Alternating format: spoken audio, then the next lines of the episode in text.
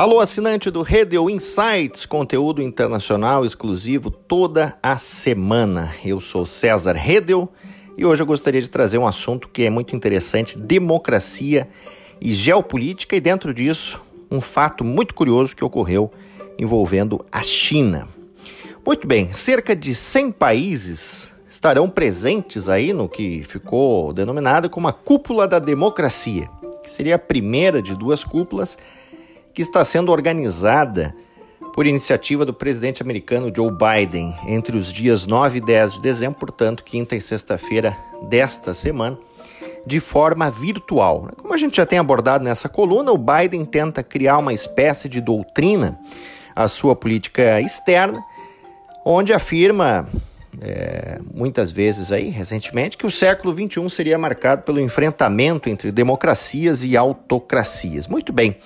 China e Rússia não foram convidadas, e com razão, em meio às últimas tensões que se estabeleceram entre os países e os Estados Unidos. O mais curioso, como eu disse aqui na entrada, foi a iniciativa chinesa de também tentar organizar aí uma espécie do que seria uma cúpula sobre a democracia, do seu modo, que resultou inclusive em um documento oficial, aí os conhecidos White Papers, é intitulado como China democracia que funciona. Na visão chinesa, a democracia do Partido Comunista Chinês seria muito superior, inclusive, à americana.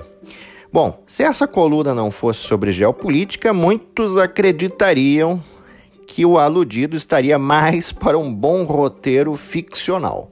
Mas é a pura verdade. A questão é que a China tenta criar uma narrativa, pura manobra de desinformação, para vender ao mundo uma ideia de que propugna um modelo democrático, entre aspas, de partido único com suas próprias variantes, digamos assim, todas duvidáveis, certamente. Isso resulta também na tentativa de se apresentar como uma potência multilateral, mesmo negando frontalmente os princípios do direito internacional, quando, por exemplo, postergou as informações sanitárias sobre o Covid-19 sem motivos aparentes, muito pelo contrário.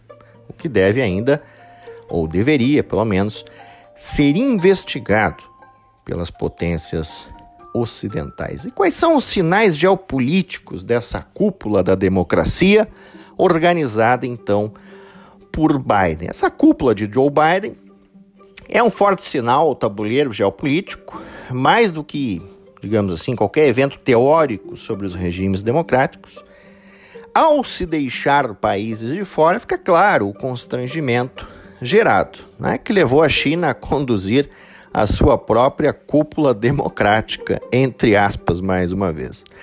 Taiwan foi convidado a participar no evento de Biden, o que demonstra o apoio americano a essa situação delicada e complexa que há entre a China e Taiwan incluindo exercícios militares chineses no espaço aéreo da ilha, que possui a sua autonomia, em que pese a China reivindicar o território, né, em movimento similar ao que a Rússia faz com a Ucrânia, claro, guardando-se as devidas proporções.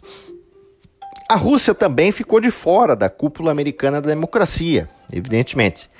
Em meio às tensões também que se estabelecem entre Washington e Moscou, que se reuniram virtualmente agora, recentemente, para buscar um diálogo que se torna cada vez mais, é preciso dizer, ineficaz. Né? O evento também servirá para testar a doutrina de Biden do confronto entre as democracias e autocracias, em meio às tensões entre os Estados Unidos, a China e a Rússia principalmente. Dessa forma, Biden tenta se aproximar de aliados, cerca de 100 países, para robustecer a sua proposição, né? buscando-se isolar os países autocráticos e favorecendo uma aliança global comprometida com a democracia.